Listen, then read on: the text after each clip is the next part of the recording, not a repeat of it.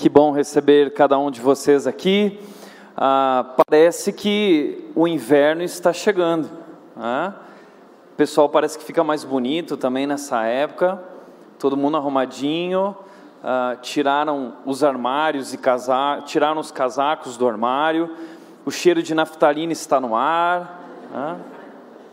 E hoje é um dia especial porque estamos começando uma nova série de mensagens. Talvez uma série que cabe muito bem nesse período de inverno. A vida é feita de estações e nós muitas vezes comparamos o inverno com esse período difícil. E eu gostaria de falar nessa série sobre espera. Deus tem falado muito comigo sobre isso. Nessa minha última viagem pelos Estados Unidos, esse foi o tema que tocou profundamente o meu coração. E nos meus tempos falando com Deus e descansando, uh, Deus tocou profundamente a minha vida e eu quero compartilhar isso e eu espero que nessa série Deus também fale com você. Nós estamos perdendo a habilidade de esperar. Uh, isso tem a ver com o nosso tempo, isso tem a ver com aquilo que está acontecendo ao nosso redor, no nosso mundo. O mundo que nós vivíamos no passado era diferente do mundo de hoje, muito diferente. As coisas estão mudando rapidamente e hoje nós vivemos correndo, passamos rápido pela vida, passamos correndo, estamos sempre ocupados, diversas atividades e demandas e vivemos num mundo que exige coisas rápidas, instantâneas. No passado era tão diferente. Ah, no passado, por exemplo, ah, não existia esse negócio chamado e-mail. Eu lembro quando surgiu o e-mail e eu fiquei tão empolgado, eu queria receber um e-mail na minha caixa de entrada, eu ficava atualizando até o dia que apareceu um e-mail lá, porque naquela época o mundo funcionava com cartas. Lembra de receber uma carta? Como era, como era legal aquela experiência?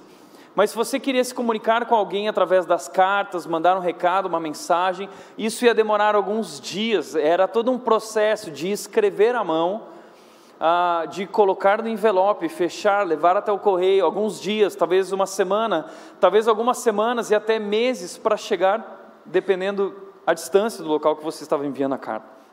Mas o e-mail chegou e nós abandonamos as cartas. Hoje a gente sente saudade de receber uma carta e abrir a carta. Hoje o máximo que nós recebemos é, são boletos. Né? Os boletos chegam através de cartas, são cartas terríveis, né? Ah, Agora, hoje em dia, além do e-mail, nós eh, estamos além disso. Hoje nós temos o celular, hoje nós temos as mensagens pelo celular, nós temos o WhatsApp e nós conseguimos nos comunicar no mesmo instante com as pessoas que estão distante da gente lá do outro lado do mundo. Então você envia uma mensagem de WhatsApp e a gente, a, eh, eh, a gente quer as coisas tão rápidas que a gente já envia a mensagem e fica olhando se a pessoa recebeu, né? Um risquinho, mandei. Aí dois risquinhos, recebeu né? Aí você fica esperando assim, visualiza, visualiza. Ficou azul, aí visualizou, senão você fica lá, veja, veja, olha, né? Fica chamando atenção. Então, nós queremos as coisas cada vez mais rápido. Hoje nós podemos falar com alguém que está do outro lado do mundo através de chamadas de vídeo, videoconferência. É, é impressionante como o mundo está conectado através da tecnologia. Antigamente eu também lembro que ah, como funcionava para tirar fotos. Você queria fotografar algo, então você tinha que ter a máquina fotográfica e você comprava um filme. Podiam ser 12 fotos, o filme, 24 fotos ou 36 fotos para os ricos, né? A gente não tinha dinheiro para comprar um filme de 36 fotos, né, para sustentar tanto assim. Então, o máximo que a gente comprava era 24 ou 12 fotos, e aí a gente tinha que ser extremamente uh, criterioso com as fotos que nós íamos tirar. Nós tínhamos que preparar a foto muito bem, não tínhamos espaços para erros. Depois que nós tirávamos as fotos, recolhíamos o filme com cuidado, levávamos até um local e nesse local então as, as fotos eram reveladas. Eram colocadas numa sala escura e através de um processo demorado e depois de alguns dias você ia lá retirar essas fotos. Mas hoje é tudo tão instantâneo, você tira a foto ali na hora, os nossos celulares estão equipados com máquinas incríveis, eles tiram fotos incríveis. Enfim, o mundo está mudando, tudo hoje é instantâneo. Eu também lembro, falando em telefone, eu lembro como era telefonar para alguém no passado. Na minha casa tinha um daqueles telefones com aquela rodinha que você tinha que girar para fazer o, telefonema, lembra? E aí você tinha uma agendinha ali do lado com os telefones, mas você acabava memorizando os números. Nós, lembra disso? No passado nós sabíamos todos os números de cor. E aí nós íamos lá no telefone, eu quero discar para o fulano. E aí você ia lá.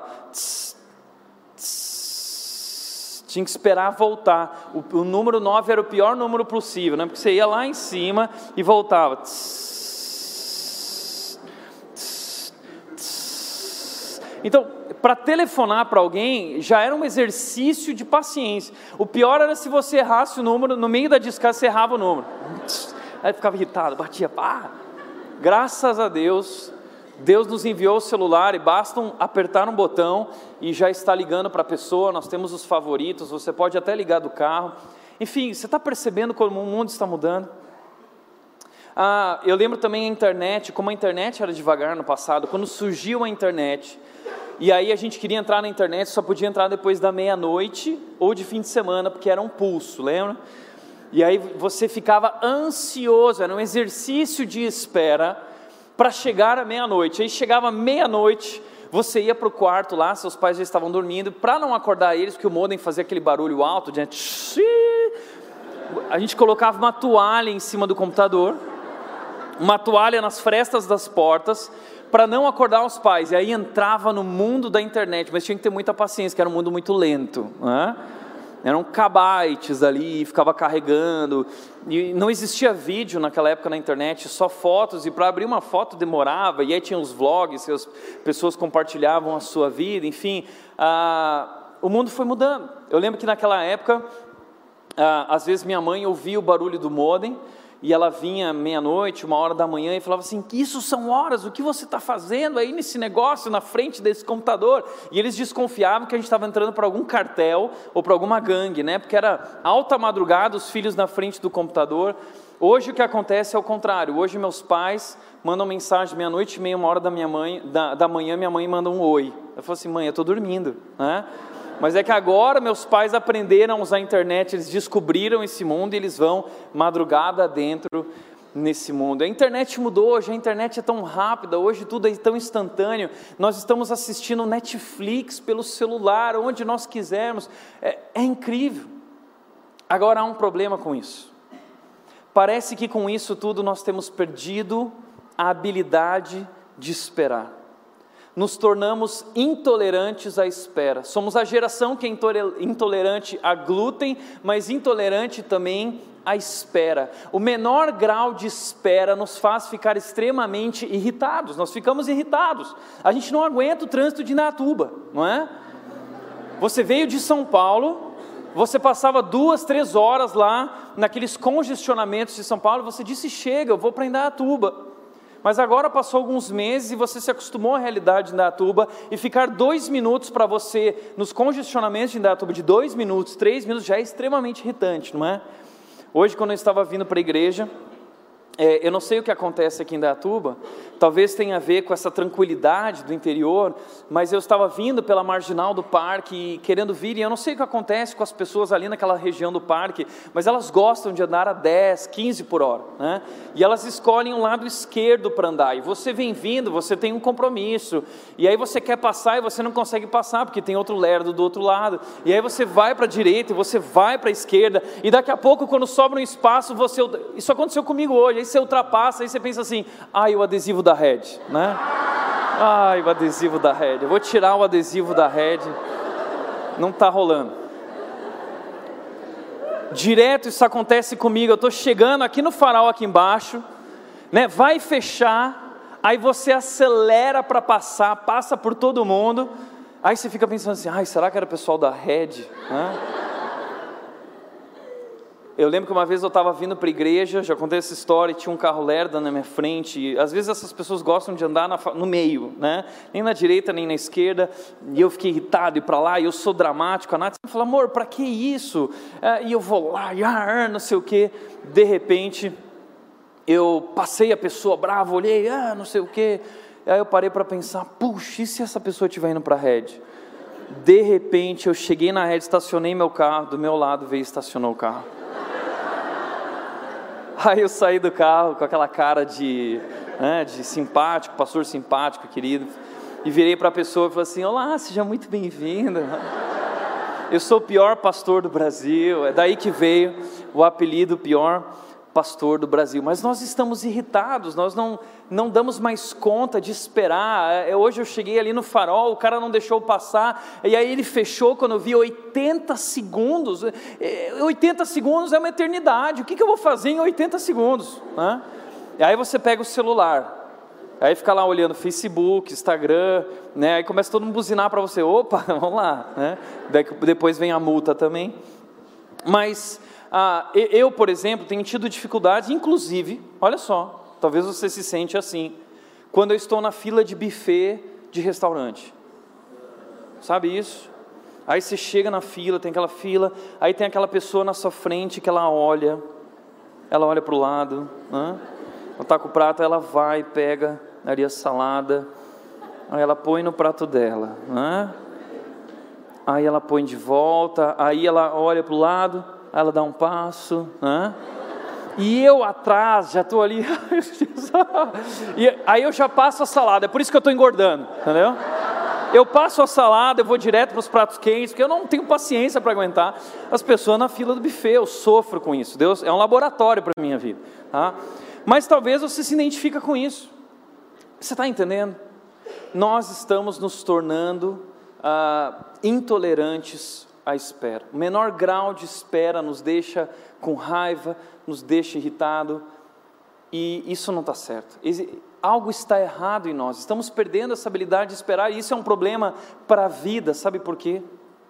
Porque a vida não funciona de acordo com o nosso tempo, com o nosso ritmo especialmente o plano de Deus para as nossas vidas, a vontade de Deus, porque na nossa cabeça nós fazemos planos. A vida é feita de momentos e nós temos tudo planejado, momento após momento. E nós queremos ir logo para o próximo momento, estamos sempre na expectativa, na ansiedade do próximo momento, e nós temos um cronograma e nós queremos que Deus cumpra o nosso cronograma. Mas Deus não age dessa forma. Deus parece muitas vezes, da nossa perspectiva, parece que Deus é lento. Deus ele age de modo estranho. Às vezes parece que Deus ah, ah, não se importa com nossas vidas, porque ah, parece que Deus não está ali presente, porque as coisas não estão acontecendo conforme nós achamos que elas deveriam acontecer. E nós sofremos, porque Deus, essa é uma das lições que nós vamos aprender nessa série. Deus não tem pressa. Deus não tem a pressa que nós temos. Ah, Deus não tem pressa, mas ao mesmo tempo Ele nunca se atrasa. Deus ele age no tempo devido, Deus ele age no tempo certo. E se Ele nos faz esperar, é porque há um propósito. E é sobre isso que eu quero falar hoje, sobre a sala de espera. E eu quero te mostrar porque Deus nos coloca na sala de espera, porque Ele nos faz esperar. Eu quero começar hoje compartilhando a história do povo de Israel, um povo que esperou muito tempo para chegar na terra prometida. Deus tinha um novo momento na vida deles. O povo de Israel estava sendo escravizado no Egito. Talvez você já ouviu falar dessa história, ou talvez nunca ouviu, mas Deus, lá no começo da Bíblia, em Gênesis, Deus escolheu um homem chamado Abraão, e Deus disse: Abraão, sai da tua terra e vai para a terra que eu vou te mostrar, porque eu vou te abençoar e eu vou fazer uma grande nação que será o meu povo e essa nação vem de você, do seu descendente. Deus deu um filho a Abraão, Isaac, Isaac teve Jacó. Os filhos de Jacó foram morar no Egito quando houve uma grande fome. José estava lá, os irmãos de José chegaram por causa da fome, e ali o povo de Israel começa a crescer ali no Egito, eles vão viver ali 400 anos, e diz a Bíblia que esse povo cresceu rapidamente, eles cresciam, eles cresciam de tal forma que o faraó ficou desesperado, o faraó falou assim, caramba, é, é eles estão se tornando um povo muito grande, isso é perigoso para nós, então vamos escravizá-los, vamos subjugá-los, e ali no Egito eles se tornam escravos, e eles sofrem, eles são açoitados, eles são ah, ah, ah, subjugados à escravidão no trabalho durante horas e horas e horas, expectativa de vida pequena, eles morriam logo cedo. É um povo que estava sofrendo. E aí, de repente, Deus chama um homem chamado Moisés. E Moisés foi escolhido por Deus para tirar esse povo do Egito e levar esse povo a uma nova terra, a terra de Canaã, a terra prometida. Deus quer tirar eles desse momento e levar eles a um novo momento. E Deus usa esse homem chamado Moisés. E aí Moisés chega diante do Faraó e diz: Olha, deixa o meu povo ir. E Faraó diz: Não vou deixar. Deus envia dez pragas, e na última praga, a morte dos primogênitos. O Faraó então diz: Vão, vão logo, vão embora. E aí então esse povo marcha para fora do Egito, cerca de 2 milhões, 3 milhões de pessoas indo embora do Egito. E aqui que começa a nossa história. Êxodo capítulo 13, versículos 17 a 18, diz o seguinte: Quando por fim o Faraó deixou o povo sair, Deus não os conduziu pela estrada principal. Deus não conduziu o povo pela estrada principal. Diz que uh, a estrada que corta o território dos filisteus, embora fosse o caminho mais curto. Havia um caminho mais curto para a terra prometida. Mas Deus não levou o seu povo por esse caminho mais curto, mais rápido. Por quê? Puxa, esse povo já sofreu 400 anos. Eles estão cansados, fragilizados. Deus promete uma nova terra. Por que Deus não leva eles rapidamente para lá? Diz o texto: Deus fez o povo dar a volta pelo deserto, rumo ao Mar Vermelho. Assim, os israelitas saíram do Egito, como um exército preparado para marchar. Deixa eu te mostrar isso uh, no mapa, para você entender exatamente o que aconteceu e como é estranho a maneira como Deus age nessa situação. Veja só isso: esse é o mapa do Google Maps hoje dessa região. Aqui nós temos o Egito, onde o povo estava sendo escravizado durante 400 anos. E aqui nós temos a terra prometida, a terra ah, que Deus prometeu a esse povo. Ah, e quando Deus tira esse povo, o caminho mais curto era esse, esse era o caminho que o texto está falando, era esse caminho da região litorânea, era um caminho mais rápido, era um caminho melhor, havia mais água, havia mais comida, tudo era melhor nessa direção, da perspectiva humana. Mas sabe, Deus não leva o povo por esse caminho. Deus tira eles do Egito, cansados, fragilizados, e Deus faz eles caminharem muito mais. Veja só, esse foi o trajeto, mais ou menos o trajeto que Deus fez esse povo caminhar na sua jornada, no seu caminho. Por quê? Veja, o caminho mais curto era um caminho de três semanas. Esse caminho mais longo foi um caminho de, no mínimo, no mínimo, um ano. Deus faz o povo caminhar durante um ano. Por que Deus faz isso? Às vezes parece que Deus age de modo estranho, não é? Mas é interessante a maneira como Deus conduz esse povo através do deserto. A Bíblia diz em Êxodo, capítulo 13, 21 e 22, diz que o Senhor ia diante deles. Deus, nesse momento, como um GPS, conduz eles, vai à frente deles. E como Deus faz isso? Durante o dia, guiava-os com uma coluna de nuvem, e durante a noite fornecia luz com uma coluna de fogo. Isso permitia que caminhassem de dia e de noite. A coluna de nuvem não se afastava do povo durante o dia, nem a coluna de fogo durante a noite. Então, esse povo viu a presença de Deus uh, visível diante deles. Eles tinham uma nuvem uh, os conduzindo durante o dia, porque o, o, o, deserto é um lugar árido, quente, o sol castiga as pessoas ali. Então Deus colocava essa nuvem que, além de conduzi-los e mostrar o caminho, trazia sombra e conforto para eles no deserto.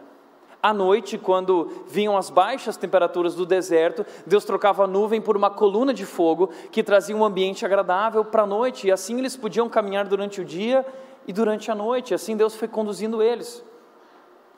Imagina isso, eu, eu tenho um pouco de inveja do povo de Israel, porque eu, eu gostaria de, na minha vida, poder ter Deus assim, visivelmente, me conduzindo uh, uh, nas decisões e na Sua vontade e na vida. Veja, eh, Deus queria que esse povo fosse para frente, a nuvem ia à frente. Deus queria que o povo fosse para trás, Deus fazia a nuvem ir para trás. Para a esquerda, a nuvem ia para a esquerda. Para a direita, a nuvem ia para a direita. Ou seja, Deus foi conduzindo esse povo, Deus foi indo adiante deles, como um GPS. É interessante isso. Ah, agora, o que é estranho é que nós não entendemos o caminho que Deus faz. Porque o caminho que o nosso GPS faz é o caminho mais curto. O GPS sempre traça a rota mais rápida. Mas ao mesmo tempo, o GPS não traça a rota mais segura. Eu lembro de uma vez que eu precisava pregar numa igreja em Santo André. E aí eu coloquei um endereço lá de Santo André e eu fui indo, seguindo o GPS, vire para a direita, vire para a esquerda. E quando eu vi, eu estava no meio do morro, no meio da quebrada, aquelas vielinhas pequenas, e já estava escuro, e de repente quatro manos de abarreta viraram para mim. Né? E naquela hora bateu o pânico em mim, bateu o desespero. Porque o GPS ele, ele traça a rota mais rápida, mas ele não traça com segurança. Não necessariamente é o caminho, melhor caminho. Isso é interessante do GPS divino, do GPS de Deus para esse povo e para as nossas vidas. Deus não traça o caminho mais rápido, mas Ele traça o caminho mais seguro. O caminho de Deus pode não ser o mais fácil, mas o caminho de Deus é sem dúvida o melhor caminho para nós. Deus vê à frente coisas que nós não somos capazes de ver. Então esse povo vai seguindo Deus nessa promessa de que esse é o melhor caminho, ok? Mas de repente vem uma ordem de Deus para eles dizendo o seguinte, Êxodo 14, 1 diz: O Senhor disse a Moisés: ordene aos israelitas que deem a volta, então vocês vão voltar e vão acampar em Pirairote entre Migdol e o mar. Acampem ali à beira do mar, em frente a Baal Zefon. Bom, Deus manda eles direto para uma praia, em frente ao Mar Vermelho. Nós não sabemos exatamente a, re, a, a, região que é, o local que é. Nós conhecemos sim o território, a região.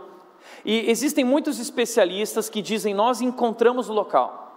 E eu vou mostrar esse local para vocês. Pode ser que seja, pode ser que não seja, mas eu vou mostrar porque a, aquela região era exatamente como esse lugar. Se não for esse, era algum lugar parecido. E veja só, alguns especialistas dizem que era essa praia. O povo de Deus veio através do deserto, cercado por essas montanhas e colinas, caminhando por esse caminho estreito. Cerca de 2 a 3 milhões de pessoas, dizem os especialistas que exatamente aqui cabe esse número de pessoas 3 milhões de pessoas. E Deus manda eles para cá. Mas aí eles têm um problema. Eles vieram por esse caminho, mas eles não podem mais voltar pelo mesmo caminho. Eles estão cercados pelo mar, pelas montanhas, e de repente, diz a Bíblia, que o Faraó caiu a ficha dele, e ele ficou indignado, e ele disse: Nós vamos atrás desse povo, nós vamos destruir eles. E o Faraó reuniu toda a força militar que ele tinha, todos os cavalos, todos os carros, todas as carruagens, e eles partiram rapidamente atrás do povo, e de repente o povo está acampado aqui na praia, e a Bíblia diz que o povo ouve um estrondo, ouve como um barulho de um trovão, sabe o que é? É o exército do Faraó chegando para matá-los. E eles estão num beco sem saída. Por que Deus faz isso? Entende uma coisa? O GPS de Deus, que tem o melhor caminho para eles, levou eles direto a um beco sem saída, levou eles direto para a dificuldade, há um momento em que, que não há o que fazer. Veja, uh, humanamente falando, isso era a coisa mais insensata a ser feita, porque é como você estar sendo perseguido por ladrões. E você, sendo perseguido por eles, escolhe entrar num beco, e você entra no beco e você não tem mais saída. Foi isso que aconteceu. Então é muito difícil para esse povo nesse momento, e para nós muitas vezes também é difícil de entender isso. Por quê? Talvez você hoje se sente assim vivendo esse momento. Talvez hoje você está se sente caminhando pelo caminho mais longo, esperando há muito tempo, cansado, fragilizado, cercado pelas dificuldades, não vê saída, e, e te assaltam pressões como atenção financeira, como problemas familiares, problemas no casamento, problemas no trabalho, desemprego, talvez uma doença que te, te ataca e te aflige. Você foi levado a um momento que é como esse lugar, é, é você foi levado para o meio da dificuldade, você está envolto pelo mar dos problemas e você não vê saída. O perigo nesse momento o perigo nesse momento é nós olharmos para essa situação e falarmos assim: puxa, foi o inimigo que me trouxe aqui, o inimigo está agindo contra mim. Nós costumamos culpar sempre o inimigo de tudo nas nossas vidas, o inimigo tem costas largas. Mas entenda uma coisa: não foi o inimigo que trouxe o povo a esse momento. E deixa eu te dizer, talvez, não sei se você já parou para pensar nisso, mas foi Deus quem colocou você nessa situação. Deus planejou esse momento de dificuldade, esse momento de pressão, em que você não vê saída. Aí talvez você diz, mas puxa, Tiago, por que Deus faria isso? E outro perigo que nós corremos nesse momento é começarmos a questionar a Deus. Porque nesses momentos nós questionamos dizendo: "Puxa, mas se Deus é tão bom, se Deus é, ele é amoroso, se Deus tem o melhor caminho, então por que Deus permitiria situações tão terríveis, tanta pressão? Por que Deus permitiria doença, inclusive a morte? Por que Deus faria uma coisa dessas?" E nós somos tentados a duvidar do caráter de Deus, das intenções de Deus, da palavra de Deus. Cuidado. O que eu quero que você entenda hoje é que se você está nesse momento, isso foi planejado. As tuas circunstâncias não são um acidente. Deus tem um propósito na sala de espera. Deus tem um propósito nesse beco sem saída, nesse momento de dificuldade. Tiago, qual é o propósito de Deus? É sobre isso a nossa série. Eu quero mostrar através dessa história três razões, três propósitos da sala de espera e, e dessa história toda através do povo de Israel. E a primeira, primeira razão, o primeiro propósito pelo qual Deus fez isso com esse povo é porque Deus quer nos quebrantar. Deus queria quebrantar esse povo. Veja o que diz Deuteronômio, capítulo 8, versículo 2, diz assim: Lembrem-se de como o Senhor, o seu Deus, os guiou pelo deserto estes 40 anos, humilhando-os e pondo-os à prova o seu caráter. Humilhando-os e pondo à prova o seu caráter. Deus nos leva para a sala de espera porque Ele quer uh, nos quebrantar. Ele quer nos humilhar, Ele quer mostrar para nós que nós não somos tudo isso que nós achamos que somos. Deus nos coloca nessa situação da sala de espera para a gente começar a refletir sobre a nossa vida, porque passamos correndo pela vida, estamos sempre ocupados, correndo de uma atividade para outra, nós não temos tempo para olhar para dentro de nós e tratar nossa vida. Então Deus nos coloca na sala de espera para que tenhamos tempo suficiente para olhar. Deus nos coloca na sala de espera diante de um espelho para nós reconhecermos quem nós somos. E é nesse momento que Deus ele quer revelar o que há dentro do nosso coração. Na sala de espera, Deus quer trazer à tona o que existe dentro de nós. Eu lembro que eu tinha que resolver um problema meu do meu internet banking da Caixa. E eu acho que a Caixa é o lugar que Deus escolheu para trabalhar na minha vida, no meu coração. Só pode ser isso. E eu lembro que quando eu cheguei na Caixa, primeiro lugar, não tinha lugar para estacionar. Né? Aí já é um parto para estacionar, achou um lugar para estacionar. Aí está com o computador lá no carro, não quer deixar no carro, leva junto. Aí você chega lá no banco, uh, você tenta entrar na porta, pip, para a porta. Né? Ah, então tá, então tira isso, aí tira aquilo, aí pip, e pip, e não entra. Olha, estou com a minha mochila, eu não tenho como deixar a mochila aqui fora. Não, então você vai precisar dar a volta, você vai precisar. E eu já comecei a ficar indignado. Depois de uns 20 minutos eu consegui entrar no banco. E quando eu entrei no banco, tinha aquela fila gigante lá dentro do banco. E aí, um número aqui, um número lá, aquela bagunça, eu sabia que ali ia demorar no mínimo uma hora para resolver um problema de no máximo um minuto. E aquilo me deixou muito irritado e eu sentei. Eu falei, calma, Tiago. E aí, o que, que a gente faz nesse tempo? Vou pegar meu celular. Peguei meu celular, comecei a mexer no meu celular, de repente eu vejo o segurança encosta do meu lado. Hã? Aí eu, sim. Ele falou assim: o senhor não pode usar o celular aqui dentro. Meu, nessa hora, eu, eu tenho temperamento explosivo, eu explodi. Né? E eu falei, ah, eu não aguento mais isso aqui, porque olha só, isso aqui é uma bagunça, uma desorganização, isso aqui é o Brasil, não sei o que tal, e saí batendo porta e não sei o que. Aí quando eu cheguei em casa, eu falei assim, amor, você não sabe o que eu fiz. E não resolvi nosso problema. Aí a Nath falou assim, vai ter que voltar lá amanhã. Aí eu. Aí eu percebi, caiu minha ficha do que eu tinha feito, caramba, o que eu acabei de fazer. Né? A espera traz à tona aquilo que existe dentro de nós. No outro dia eu precisei voltar na caixa com o rabo entre as pernas. Oi, tudo bem? tudo bom? Pastor da rede, é, né? Está vendo como esses momentos de espera trazem à tona o que existe dentro de nós? Deus coloca o povo no deserto porque Deus quer trazer à tona o que existe dentro deles. E uma coisa interessante aqui é o que diz esse autor: ele disse, Deus nos conduz de acordo com as necessidades do nosso coração e não de acordo com os nossos desejos. Eu sei que você tem um plano, eu sei que você tem um cronograma para a sua vida e provavelmente você construiu esse plano de acordo com os seus desejos.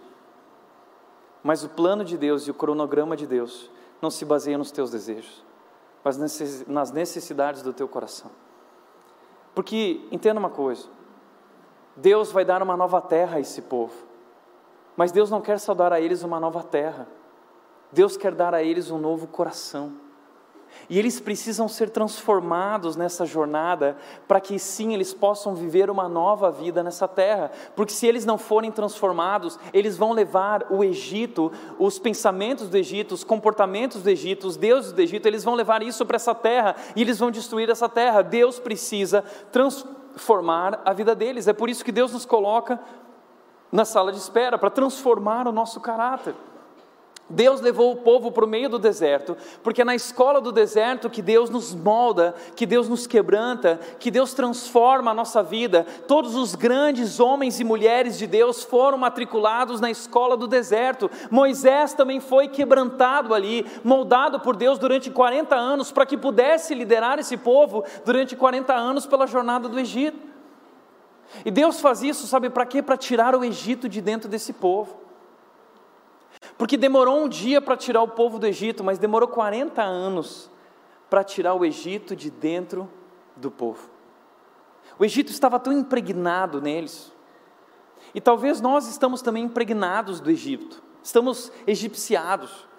Nós, eles nasceram no Egito. Eles aprenderam a pensar como egípcios, eles aprenderam a trabalhar como egípcios, eles aprenderam a agir como egípcios, eles ouviam músicas de egípcios, eles viviam como os egípcios. Deus precisava tirar o egípcio de, de, de dentro deles, a, aquela vida que não tinha nada a ver com a vida de Deus, a vida plena que Deus tem para nós.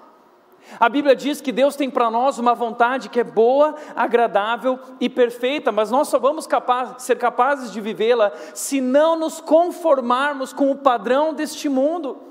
Precisamos ser transformados, precisamos ser renovados para experimentar. Assim é o que acontece com esse povo. Eles precisam mudar o pensamento, os padrões de pensamentos, os padrões de comportamento. Eles precisam abandonar os seus ídolos. Eles precisam ser transformados para Deus os levá-los à próxima terra. O problema é que eles não aceitaram essa transformação. A Bíblia diz em Hebreus 3 que eles foram levados para o deserto e eles, no deserto, Hebreus 3 diz, eles endureceram o coração. Endureceram o coração e se desviaram de Deus.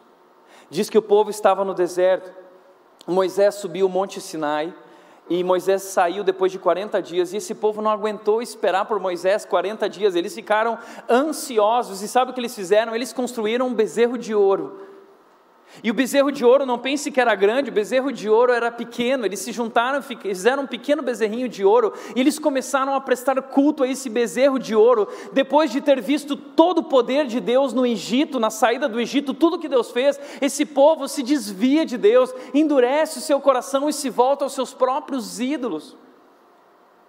Entenda uma coisa. O deserto traz à tona os nossos ídolos, a sala de espera traz à tona essa podridão, esse lixo que existe dentro de nós, os nossos deuses, porque deuses não são só feitos de gesso, ou, ou, ou ídolos não são feitos só de gesso, não é só o bezerro de ouro. Ídolo é tudo aquilo que é mais fundamental do que Deus para nossa alegria, felicidade ou satisfação. Nós temos muitos ídolos. E Deus te colocou na sala de espera porque Ele quer te mostrar isso. Um ídolo pode ser a sua carreira profissional, você dá mais ênfase a isso do que ao seu relacionamento com Deus. A tua felicidade e alegria na vida e satisfação depende mais da carreira do que do teu relacionamento com Deus. Um ídolo pode ser um relacionamento, um casamento. Um ídolo pode ser a nossa relação com os filhos, nós podemos idolatrar os filhos. Um ídolo pode ser ah, ah, os bens materiais, pode ser o seu carro, a sua casa, pode ser o dinheiro, pode ser o consumismo, um ídolo pode ser o seu próprio corpo. Nós hoje estamos vivendo essa era do culto ao corpo. nós hoje não, não, não toleramos o menor percentual de gordura, a gente sofre com isso. Nós temos mais satisfação quando a gente está magrinho do que, do que se alegrar em Deus. E não há nada de errado de, em buscar saúde. Mas isso tem tomado uma proporção muito maior do que deveria tomar, isso tem nos consumido. Isso tem consumido a sua vida, o seu coração, as suas emoções, a sua família, é tudo o seu corpo, o seu corpo, o seu corpo. Isso é idolatria. Isso tem te desviado do caminho de Deus. Não é essa vontade de Deus para a sua vida, você está, você se tornou refém disso, dos teus ídolos. Esse povo é refém do Egito. Eles saíram do Egito, mas eles continuam sendo escravizados pelo Egito por dentro, no seu coração. Assim é conosco. Deus nos salvou, mas ele agora quer nos transformar, porque nós ainda temos um coração como o do mundo, nós ainda pensamos como o mundo. Deus quer transformar esse povo. E Deus leva depois de um ano esse povo à terra prometida e diz: "Agora vocês vão entrar". E aí eles vão lá espiar a terra e eles voltam e dizem assim: não, a gente não quer entrar porque a gente está com medo, porque aqui tem nefilins que são gigantes e a gente não vai conseguir, a gente devia ter ficado no Egito. E esse povo, depois de tudo que viveu, endurece o coração, e por causa disso, Deus castiga eles e diz: agora vocês vão ficar 40 anos vagando no deserto. Sabe o que aconteceu com esse povo? O caminho de um ano de preparação, sabe o que aconteceu? Deus fez eles vagarem no deserto durante 40 anos. Você já se sentiu assim? Dando voltas? Dando voltas. Parece que você não sai do lugar, parece que você não sai do caminho, você não está andando para frente. Eu não sei o que está acontecendo com a minha vida, talvez, talvez. O que está acontecendo na sua vida é que você não se quebrantou. Deus te levou à sala de espera e na sala de espera você se tornou alguém com o um coração endurecido, orgulhoso, você não quer obedecer a Deus, você não quer ouvir ninguém, você quer simplesmente fazer as coisas do teu jeito. E a maior lição que Deus quer te ensinar sobre quem é você e sobre o teu coração, você não aprendeu. E é por isso, talvez, que você não sai do lugar e você não vai ao próximo momento, porque Deus não vai te levar ao próximo momento enquanto Ele não transformar o teu coração. Talvez é isso que está acontecendo com você. Demorou 40, demorou um dia para tirar o povo do Egito, mas 40 anos para tirar o Egito de dentro do povo. Quanto tempo vai demorar para Deus poder tirar de dentro de você o mundo que está lá dentro, as coisas erradas que estão aí dentro? Deus quer transformar a tua vida. Se Deus te colocou na sala de espera, é porque Ele quer trazer à tona tudo isso, Ele quer tratar isso com você. Abra o seu coração, se renda se entregue ao melhor. Segundo lugar, Deus levou esse povo também para o deserto e para a sala de espera, porque Ele quer preparar esse povo. Ele quer preparar esse povo para a batalha e para ser uma nação. Porque eles têm uma nação no tamanho de pessoas, eles são 2 a 3 milhões de pessoas, eles têm uma nova terra, mas eles não têm uma lei, eles não têm ordem, eles não têm organização, Deus quer prepará-los. Mas nós sempre nos sentimos preparados, não, eu nasci pronto. Assim também foi com Israel, veja só isso, o texto diz: quando o Faraó deixou sair o povo, Deus não os guiou pela rota dos filisteus, embora este fosse o caminho mais curto, pois disse: se eles se defrontarem com a guerra, talvez se arrependam e voltem para o Egito. Entenda uma coisa: o caminho mais curto levava eles pela rota dos filisteus, e os filisteus eram terríveis. Era o povo mais violento que existia e eles não estavam prontos para a batalha. Eles não estavam prontos, isso teria feito eles voltarem para o Egito correndo. Então Deus conduz eles por um caminho mais longo, porque Deus enxerga aquilo que eles não são capazes de enxergar, e veja, assim também é nossa vida. Deus nos leva ah, pelo melhor caminho, não pelo mais fácil. Deus vê além da gente aquilo que nós não podemos enxergar. Talvez Deus te livrou nesse caminho mais longo, Deus te livrou de batalhas que você não estava preparado. E você nem entende isso porque você não consegue mensurar o perigo. Você não tem a, a, a, a, noção completa, nós não podemos compreender essa soberania de Deus. Deus vê muito além, nós vemos só o que está à frente, Deus vê o caminho todo, Deus vê tudo. E conduzindo esse povo, não pelo caminho mais fácil ou mais curto, pelo caminho melhor, Deus leva eles a fazer a volta para prepará-los. E veja o que diz: ah, o versículo 18 diz o seguinte: o versículo seguinte diz assim: os israelitas saíram do Egito preparados para lutar. Isso não é um pouco incoerente? Deus fala assim: ah, eu não levei eles por lá porque eles não estavam preparados para lutar. Mas eles, sobre si mesmos, disseram: os israelitas saíram preparados para lutar. Às vezes a gente se sente assim, preparado. Né? Eu estou pronto, Deus. Ah, pode trazer o próximo momento, eu estou pronto para aquela posição, eu estou pronto para casar, eu estou pronto para isso, e você está esperando e não entende porque Deus está te fazendo esperar. Sabe por quê? Porque Deus te conhece melhor que você mesmo se conhece, e Deus sabe que você não está pronto. E sabe o que Deus está fazendo?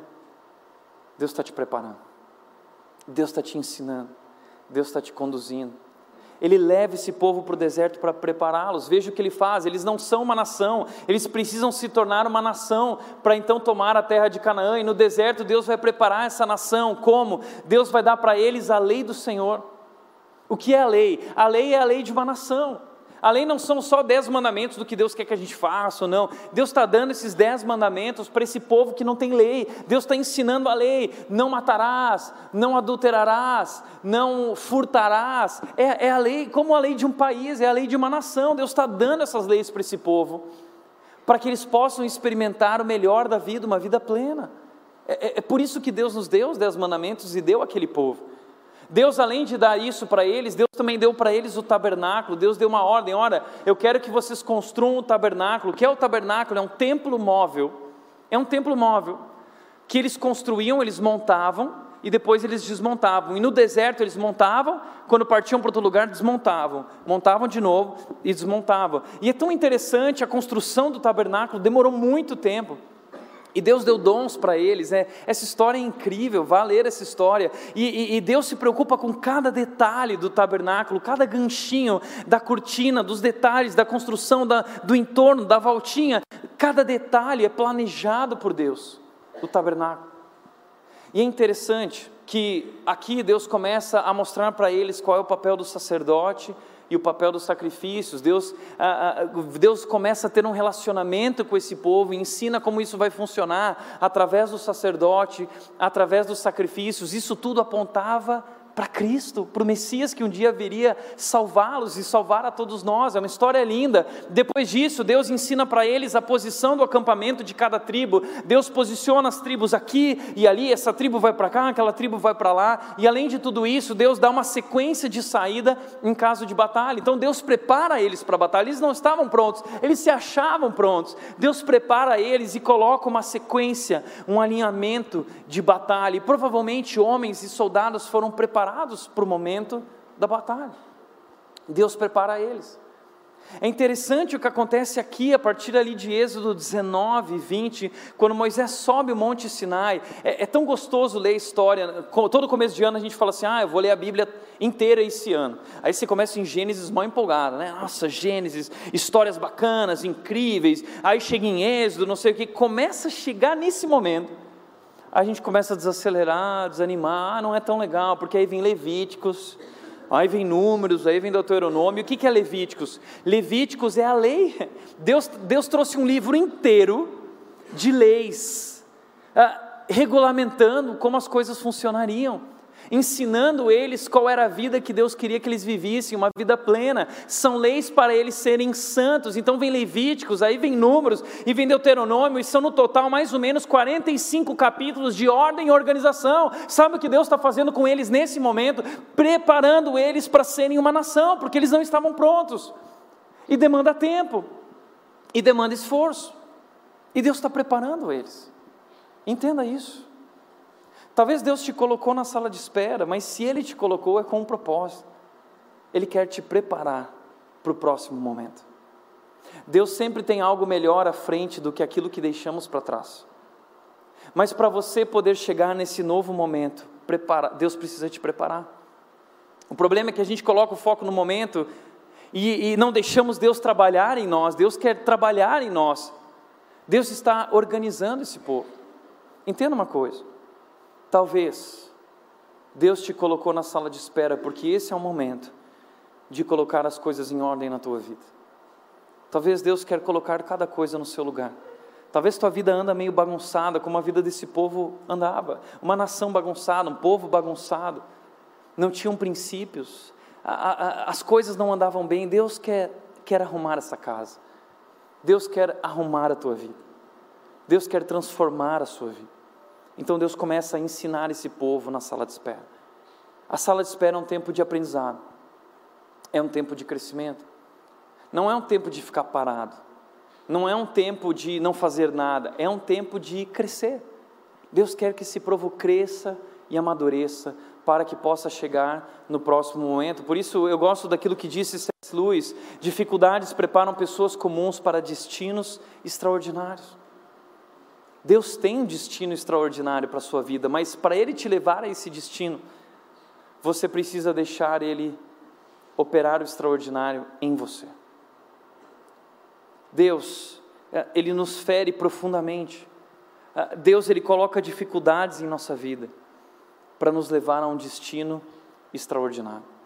Certa vez um autor disse que ah, é duvidoso que Deus use um homem profundamente sem antes feri-lo profundamente. É duvidoso que Deus use um homem grandemente sem antes feri-lo profundamente. Deus, Deus colocou esse povo no meio da dificuldade porque Deus tem um destino extraordinário para eles. Assim também é na tua vida. Use esse tempo para crescer.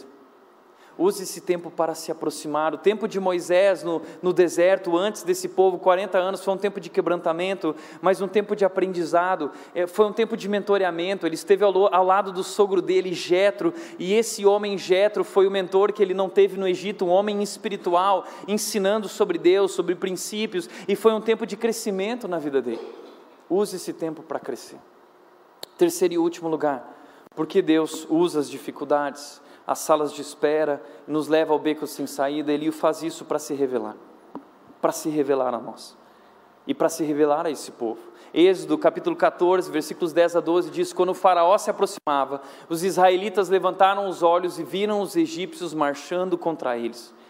Então agora nós voltamos um pouco na nossa história, naquele momento em que eles estão na praia, cercados pelo mar e pelas montanhas, e o exército egípcio está vindo com toda a sua força. E eles ouvem o barulho. As rodas dos carros, os cavalos, é um estrondo, é o barulho de um trovão chegando, é um exército vindo para matá-los. E diz que nesse momento eles entraram em pânico. Pânico. Entende isso? É um momento de desespero. E, e talvez você está vivendo isso, talvez você não vê saída e, e, e, se vê envolto por esse mar intransponível. Por que Deus faz isso? Sabe por que Deus faz isso? Porque Deus quer te forçar à dependência, a sala de espera nos força à dependência. Porque talvez pela primeira vez em toda essa história esse povo clama ao Senhor. Veja o que aconteceu: eles entraram em pânico e o que eles fizeram? eles clamaram ao Senhor. Às vezes Deus precisa nos colocar em becos sem saída, às vezes Deus precisa nos colocar no fundo do poço, para a gente aprender a olhar para cima e aprender a buscá-lo, aprender a depender dEle, porque nós dependemos dEle. Mas além de, de depender, além de, de olhar para cima, além de clamar ao Senhor, esse povo também eh, tem pensamentos confusos, eles começam a reclamar, veja o que o texto diz. Então disseram a Moisés: Por que nos trouxe ao deserto para morrer? Era melhor ter ficado lá no Egito, porque éramos escravos, mas pelo menos vivíamos aqui, vamos morrer. E eles começam a dizer: não havia sepulturas no Egito, a gente podia ter morrido lá. O que você fez conosco? Por que nos forçou a sair do Egito? Quando ainda não estávamos no Egito, nós te avisamos, nós falamos, por quê? Por quê? Às vezes nós lutamos com pensamentos parecidos. Nós começamos a questionar a Deus. E questionamos tudo e todos e começamos a duvidar do caráter de Deus, da bondade de Deus, das intenções de Deus, das promessas de Deus, da palavra de Deus. É, isso é tão perigoso e nós nos afogamos no mar da raiva, do ressentimento, da angústia, do desespero, da desesperança e nós desfalecemos. Se você entrou em pânico, Se você está no beco sem saída, eu quero te falar aquilo que Deus falou a esse povo. Deus disse o seguinte para eles: Deus disse o seguinte. Ah, antes, Tim Keller disse: Você não percebe que Jesus é tudo que você precisa, até Jesus ser tudo que você tem. Deus tira tudo, para nós percebermos que dependemos dEle. E aí Deus vira para esse povo e diz: Planejei tudo isso. Eu planejei tudo isso. As tuas circunstâncias não são um acidente. Você estar na sala de espera hoje, Deus te colocou nesse momento, Deus te trouxe a esse momento. Por quê? Por quê, Tiago? Por que Deus fez isso? Sabe por que Deus fez isso?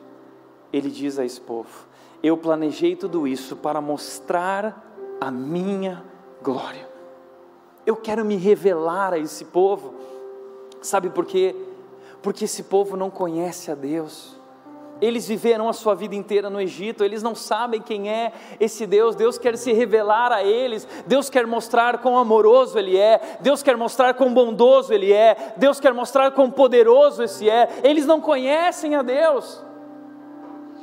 Moisés, pouco antes de ser ah, de libertar esse povo, foi chamado por esse Deus, e Deus disse: Moisés, eu vou te usar, você vai libertar o meu povo. E aí Moisés falou assim: Mas quem é você?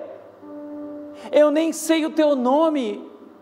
E Deus vira para Moisés e diz: O meu nome, Moisés, é Yahweh. Yahweh, é a primeira vez que Deus declara o seu nome, é o tetagrama. É tão sagrado o nome de Deus que um judeu jamais professa esse nome. É por isso que aqui aparece dizendo o Senhor. Os egípcios então saberão que eu sou o Senhor. Esse nome aqui em caixa alta é Yahweh. É um nome especial. E Deus quer mostrar a esse povo que não conhece Yahweh quem é Yahweh.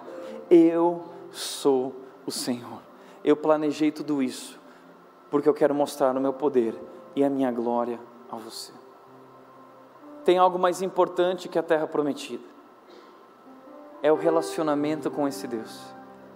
Deus quer ter um relacionamento com esse povo. Deus não quer só dar algo a eles, Deus quer viver com eles, Deus quer derramar seu amor sobre eles, Deus quer ter um relacionamento com esse povo. Eles não conhecem esse Deus, então Deus precisa se revelar a eles para que eles aprendam a confiar nesse Deus, porque não confiam. Então nesse, Deus leva eles a um momento de pânico. Deus faz isso muitas vezes para então ali ele se revelar. E sabe então o que acontece? Moisés vira para eles e diz o seguinte: Moisés, porém, disse: Não tenham medo apenas permaneçam firmes e vejam como o Senhor os resgatará nesse dia. A palavra de Deus, se você hoje está na sala de espera, se você foi levado a um beco sem saída, se Deus te levou a esse momento de dificuldade, a palavra para você hoje é: não tenha medo, apenas seja firme Fique firme, não desista, não desfaleça, persevere, continua firme, fica calmo no lugar onde você está. E mais uma coisa, abre os olhos. Abre bem os olhos. Porque eu vou fazer algo que você não poderia fazer, ninguém poderia fazer. Eu vou fazer um impossível diante de você. Sabe o que Deus queria fazer? Deus queria abençoar esse povo. Deus queria abençoar mas eles não são capazes de ver isso. E talvez hoje Deus te colocou nesse momento porque Deus quer te abençoar, Deus quer fazer aquilo que ninguém poderia fazer, Deus quer fazer o impossível diante de você. Então, se você está nessa situação, deixa eu te dizer uma coisa: fica firme e abre os olhos, porque Deus vai se revelar na tua vida de forma especial. Então, o texto diz: vocês nunca mais verão os egípcios que estão vendo hoje, o próprio Senhor lutará por vocês, você vai ver Deus lutando por você. Deus vai fazer com o seu poder algo que nós não poderíamos fazer, porque a Bíblia diz, Ele é capaz de fazer infinitamente mais do que somos capazes de pensar ou imaginar, de acordo com o seu poder que atua em nós.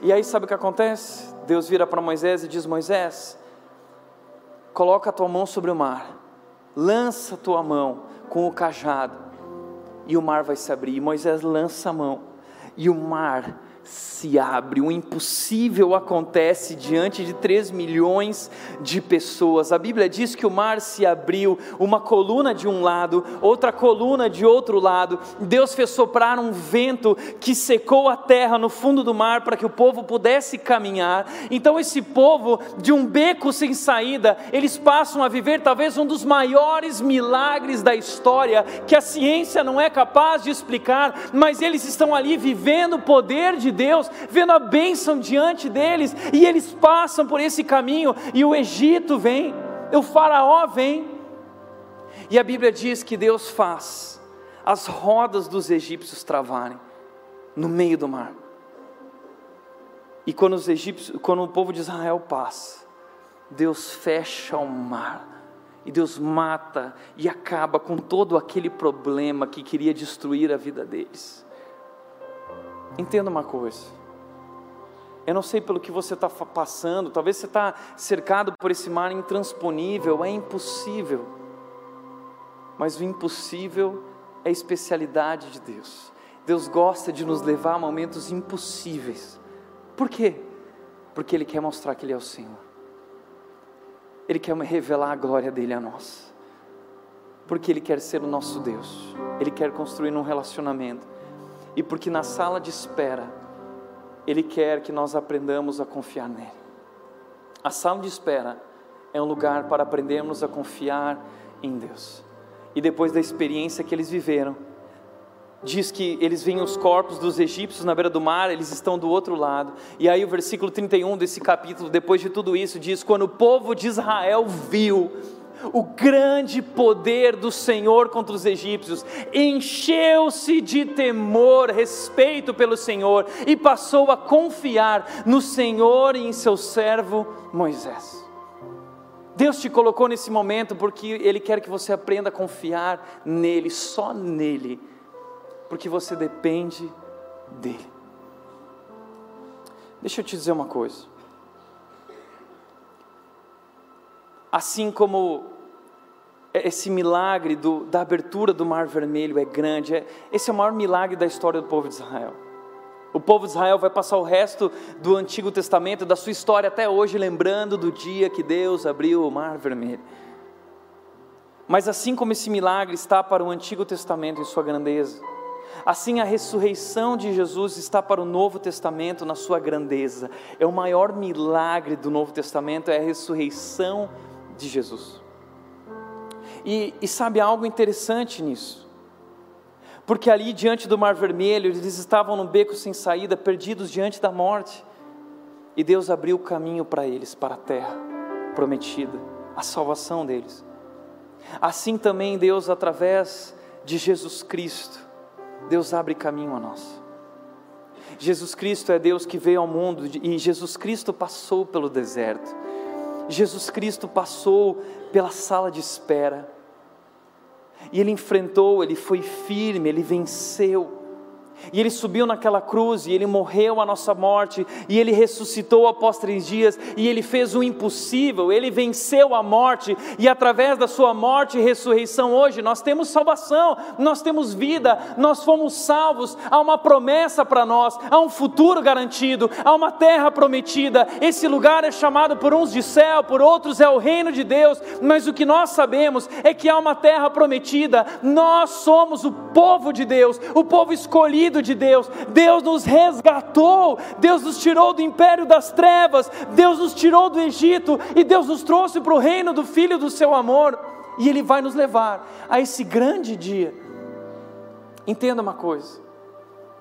Nós precisamos aprender a olhar para a nossa vida hoje, nossas salas de espera, através da lente do Evangelho dessa salvação e dessa esperança viva que temos em Cristo Jesus. A vida aqui na terra, ela é como uma antessala que nos prepara para a grande sala, a sala do trono, a sala do reino de Deus. Um dia nós estaremos lá e não haverão mais problemas. Deus já disse, Ele já prometeu essa doença, essa dor, essa luta, essa dificuldade, isso vai passar. Ele disse: sejam pacientes na tribulação. Nós temos que passar pela antessala, nós temos que passar pelo deserto, nós temos que passar pela sala de espera, mas o que nos aguarda do outro lado é a terra prometida e será maravilhoso. Por isso, fortaleça a sua esperança, renove a sua fé, a sua confiança nesse Senhor, porque Ele é o Deus que se sentou com os discípulos. Jesus Cristo disse: Eu estou indo, e no mundo vocês vão passar por aflições, mas tenham bom ânimo, eu venci o mundo, eu venci o mundo. Aprenda a confiar no Senhor. Por isso, como diz Provérbios 3, 5 e 6, confie no Senhor de todo o teu coração. Talvez Deus te levou para o meio do deserto, para a sala de espera, para o beco sem saída. Você está cercado pela dificuldade. A Bíblia diz: confie no Senhor de todo o teu coração, e não te apoies no teu próprio entendimento. Reconhece o Senhor em tudo que fizer, busque a vontade dEle em tudo que fizer, e Ele lhe mostrará o caminho que deve seguir. Assim como Deus conduziu esse povo, não pelo caminho mais fácil, nem pelo caminho mais curto. Deus também quer conduzir a mim e a você. Deus está conduzindo.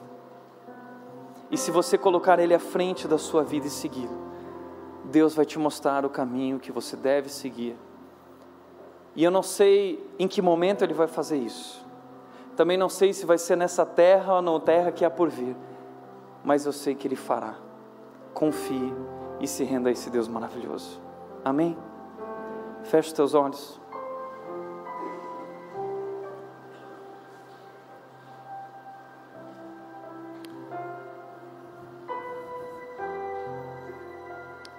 Eu gostaria que nesse tempo de série, você abrisse o seu coração e deixasse Deus trazer à tona o que existe aí dentro.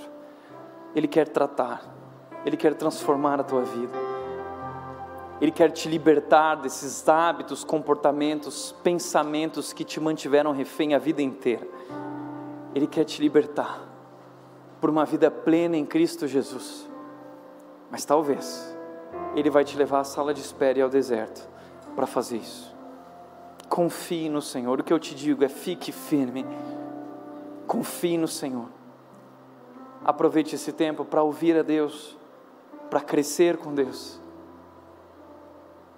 Deixe Deus operar o extraordinário em você, para fazer o extraordinário através de você também. Pai, eu quero orar para cada um que está aqui nessa noite, Deus. Hoje nós reconhecemos a maneira como o Senhor nos conduz.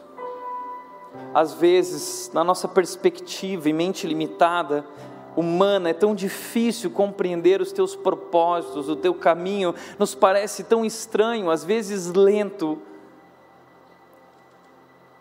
Mas nós entendemos, Deus, que o Senhor é o Deus soberano, poderoso, amoroso, e que ainda que nós não possamos compreender, o Senhor está no controle, conduzindo as nossas vidas pelo melhor caminho. E o que nós queremos fazer, Deus, é confiar em Ti e descansar em Ti e Te seguir aonde o Senhor nos levar. Assim nós oramos, Deus, em nome de Jesus. Amém. Amém.